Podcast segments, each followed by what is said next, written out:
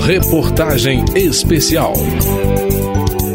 Mais de 70 mil pessoas de 12 mil famílias foram deslocadas da terra onde moravam para dar lugar à represa de Sobradinho, o maior lago artificial do país, formado pelas águas do Rio São Francisco em pleno sertão da Bahia.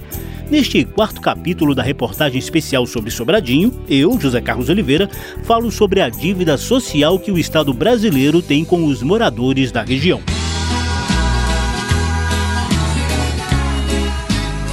As obras iniciadas há 50 anos em junho de 1973 também impulsionaram o êxodo de vários sertanejos em busca de melhores oportunidades de vida nos grandes centros urbanos. Quem relembra é Marcos Souza, do movimento dos atingidos por barragens no interior baiano. Mesmo com tantos atingidos assim, né? Só havia um projeto de reassentamento que era o da Serra do Ramalho, né? Que inclusive é bem longe de Sobradinho. E aí até ia algumas famílias para a Serra do Ramalho, mas identificaram vários fatores assim que faziam elas voltarem, né? Porque enfim, estavam muito distantes da terra natal, né? O, o perfil produtivo era diferente. A partir desses deslocamentos, né, com a construção da barragem, pessoas começam a subir no chamado então pau gerada para ir para novas terras. Marcos Souza do MAB aponta outros dramas familiares vivenciados pelos atingidos na construção da barragem de Sobradinho. Imagina você deslocar famílias da região norte lá para a região oeste da Bahia e aí não, não tem espaço para todo mundo, vai alguns, outros não vão, e aí começa a se separar a família. Então é, é muito drástico assim, né? Quando a gente vai falar de deslocamento, tem um fator muito importante que se leva em, em consideração e por isso inclusive teve muito retorno para as regiões, né? Que é a questão da ligação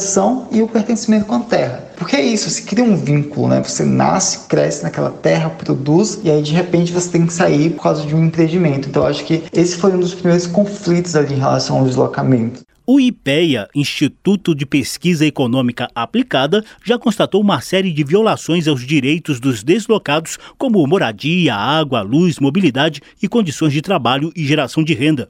O tema foi alvo de audiência pública na Câmara dos Deputados em 2018, quando a pesquisadora do IPEA, Marta dos Santos, falou da necessidade de reparação de dívida social histórica do país com essas populações.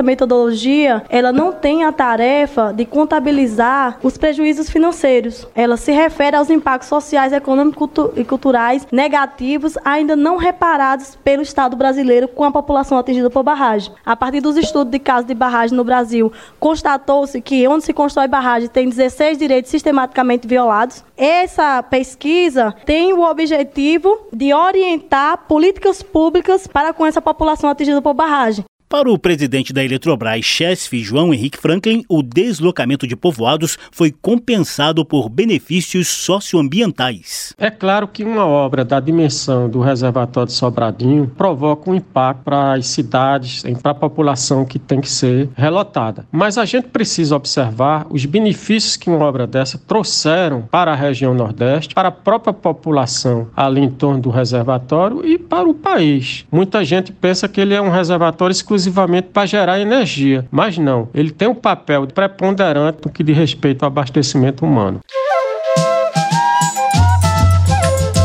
Em 1973, quando começaram as obras de construção do maior lago artificial do Brasil e o décimo maior do mundo, a consciência ecológica da população ainda engatinhava.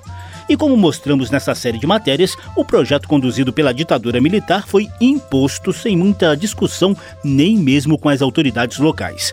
Porém, ex-dirigente da fundação que reunia os municípios do entorno da represa, Ariosvaldo de Araújo, chega a apontar efeitos climáticos da represa de Sobradinho. E isso ocorreu, porque eu sou filho dessa região. Quando relampeava para o poente, no sol se põe, na época certa a gente sabia que a chuva vinha. Então o velho Teodomiro me explicou o seguinte, que ali era a frente fria oriunda do Amazonas que vinha se deslocando para aqui o Nordeste. Mas hoje, quando ela tenta se deslocar, ela encontra uma barreira, que é a evaporação do lago Sobradinho. Então, ele cria uma barreira. E essas nuvens se deslocam e se encontram com a frente fria, que vão cair ali para o lado do Piauí, na Amazônia, para o Maranhão. José Teodomiro de Araújo, citado por seu Ari Osvaldo, também era conhecido como Velho do Rio. Percorreu os quase 2.900 quilômetros do São Francisco desde a nascente na Serra da Canastra, em Minas Gerais, até a Foz, no Oceano Atlântico, na divisa entre Alagoas e Sergipe.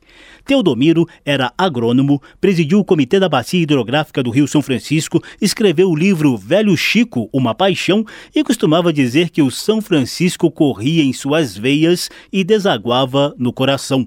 Ele nos deixou em 2003.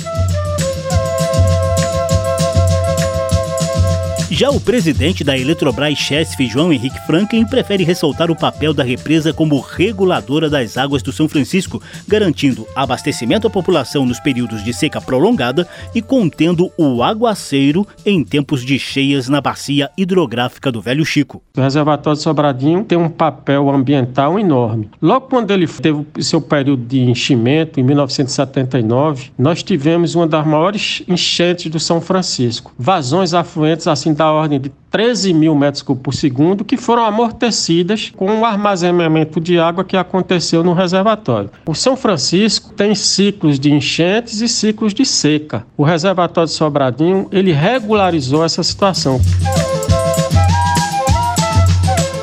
Diante das polêmicas sociais e ambientais do passado, a represa de Sobradinho ainda enfrenta muitos pedidos de reparação ou de indenização pela obra iniciada há 50 anos. Esse assunto está no quinto e último capítulo da reportagem especial sobre Sobradinho que eu, José Carlos Oliveira, estou apresentando a você. Reportagem especial.